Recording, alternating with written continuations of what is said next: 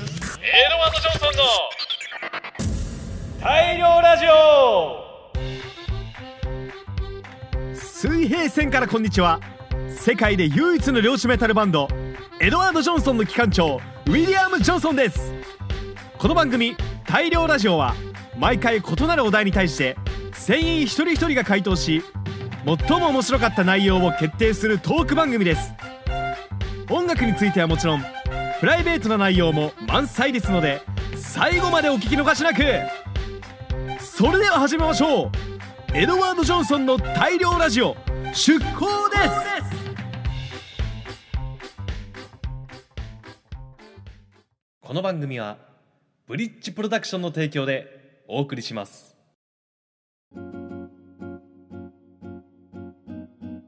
改めましてこんにちは、えー先日えー職場ですれ違った人に大きな声で挨拶したら全然知らない赤の他人でしたメイン MC を務めます機関長ウィリアム・ジョンソンですこれどうすりゃいいんだよ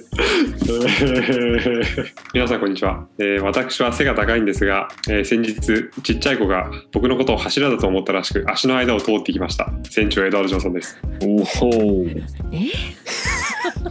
皆さんこんにちは先日 YouTube の撮影中になんと知り合いに偶然遭遇しましたアーブリル・ジョンソンよわおうんえーっと皆さんこんにちはデイビッド・ジョンソンです皆さんこんばんは最近は生徒さんのお母さんがよく行く釣り具店で働いてるので釣りの話ばっかりしてますスチュワート・ジョンソンですうんはいということで、えーこの5人で第38回大量ラジオをお送りしてまいりたいと思いますやっほい今回のトークのお題は今年一番の食事ですうんこのお題に対して各船員12回答していってもらいましょうそれでは第1発目スチュワート・ジョンソンお願いしますはい、えー今年一番の食事まあ一番というか一番の発見があった食事と言ったらいいですかね、はいがあるんですけどまあ自分はまあ皆さん知っての通り、まあ、釣りよくするんですけど今年ですね今この時期ちょうどあのこの白という魚がちょっと近場に回ってきてましていいですね自分の釣りの狙いとしてはそのこの城を食べに来るでっかいシーバスだったりとかそういうやつを狙ってたんですが、まあ、この城釣れちゃうこともあるんですよねいやたくさんいるんででこの城ってまあ割と小骨が多いだのなんだろうねあんまり好き好んで食べる人ってあんまりいないというかまあ自分はあのこの城その骨が多かったりであんまり好き好んで食べないのでいつも釣ったら逃がしちゃってたんですけど今回ちょっと何を思ったか持って帰ってちょっとまたなんか料理して食べてみようかなと思ったわけですよ、うんそれでまあいろいろネットとかでこの城食べ方でいろいろ検索してあのなんか唐揚げが美味しいっていう情報がありましてはいはいでそのこの白の唐揚げ作ってみたんですよねそしたら意外とさっぱり白身で小骨もまあ小骨結構あるんですけどまあそこまで気にならず美味しくサクサク食べれたのでこれからはこの白を釣っても持って帰ってきて唐揚げとかにして食べようかなと思っておりますまあそんな発見がありましたあったのが僕の今年一分の食事ですかねなるほどなるほどこの白の唐揚げですねうん美味しそうそんなスチュワートに対してデイビッド何かございますかはーい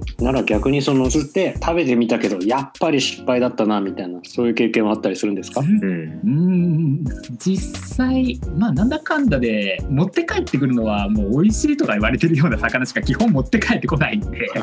そうあんまり、まあ、食べられるけどこの辺ではあんまり食べないでみたいな魚はやっぱり釣ったら逃がしちゃうんですよねでもまあ今回のこの白みたいな発見があったのでまた機会があったらちょっと持って帰って何かしら料理してみようかなと思います食べれそうなものはお持ち帰りということですねそういうことですねはいあのこれからも美味しい魚料理を発見していってくれい OK シュワットどうもありがと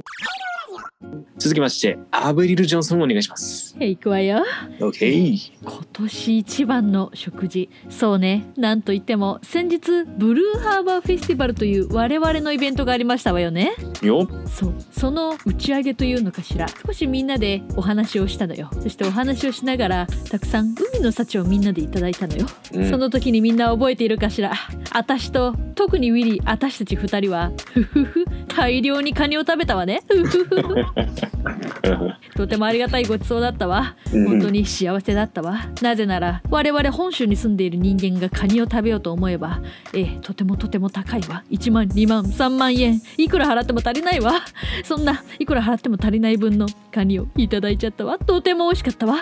海の幸に感謝ようん、なるほど。ひたすら食べたね。ひたすら食べたわねうん、黙々とね、カ幸ニ。せだったわうん、あれは良かった。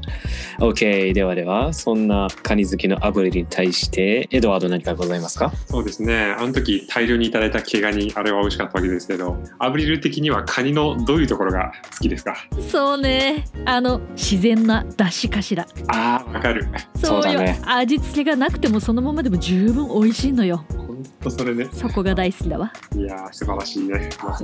か、カニ。まあねね、あれカカニニっ酢なんてていらないわよ茹でてるだけだもんね。ほそうんとよそううん。身もさることながら、カニ味噌もね、いいよねめちゃめちゃ美味しいよね。とても贅沢だったわねあー食べたくなってき た。ふふふ食べたくなってきたよし函館に行こう OK また美味しい海の幸をたっぷり食べましょう食べましょう OK アブリルどうもありがとうありがとう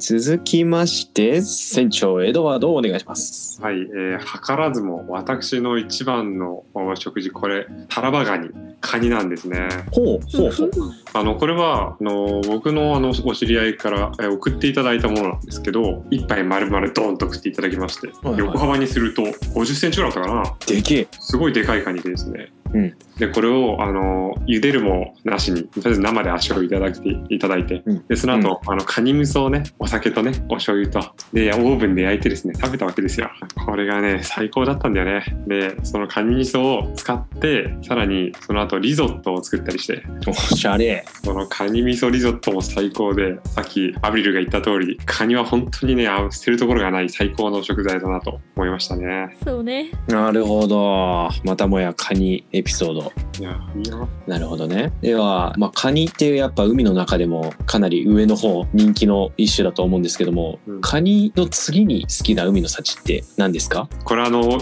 このラジオ始めた時に話したと思うんだけど一番好きなお寿司のネタ僕ははあはあはああれなんですよあえっとちょっと忘れしたお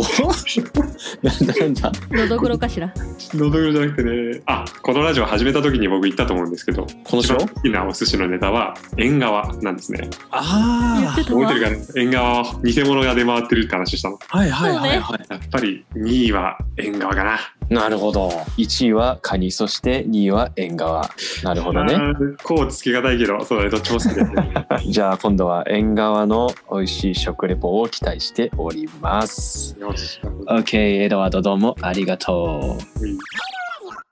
続きましてデイビッド・ジョンソンお願いしますえー、おーいおはいえー私の今年一番の食事はねまあねとある季節に北見に撮影にサーモンのミュージックビデオの撮影に行ったわけですけどもはいその帰りに高速で札幌を経由してね帰って行ったわけですよで札幌は僕のねふるさとでもありましてで行ったら食べたいものはいろいろあるとで運転していたワイルド・ジョンソンさんと一緒にちょっとうまいもの食ってきますかとなったうまいものって言ってもそんな別に高級品とかじゃなくてよく食べたあの味をまた食べたいと一つはスープカレーほうサマというね SAMA と書いて美味しいスープカレー屋さんがあって最高そだこのカレーはどうしても食いたいと食いましょう食いましょうで食べたでその食べ終わった後に「ちょっと待ってくださいワイルドさん銀パローっていうラーメン屋さん食いたくないですか?」うん食いたいね」みたいな「おおう」みたいになってねはしごをしたっていうねはカレーを食べた後にラーメンをはしごしたしかもそのラーメンがねもうあのニンニクとかがねその油がうやって入っててしかもそこの上に揚げた豚肉がドシャッと乗ったねパイクーメンというおーねそのお店の看板商品がありましてそれをぜひ食べたいということでねうん私とワイルドさんお腹パンパンで札幌渡りしたわけでございました以上よなるほどおえスープカレーを食べた後にうんその山盛りのラーメンを食ったってことなるほどわーおなんてこったあ赤ですね食べ盛り食べ盛りだな食べ盛りジョンソンだなはいそんな食べ盛りジョンソンなデイビッドに対してアブリル何かございますかよくそんなに食べられるわねちなみにですけれどもよく我々がお食事に行った時に私の残飯をデイブはよく食べてくれるけれども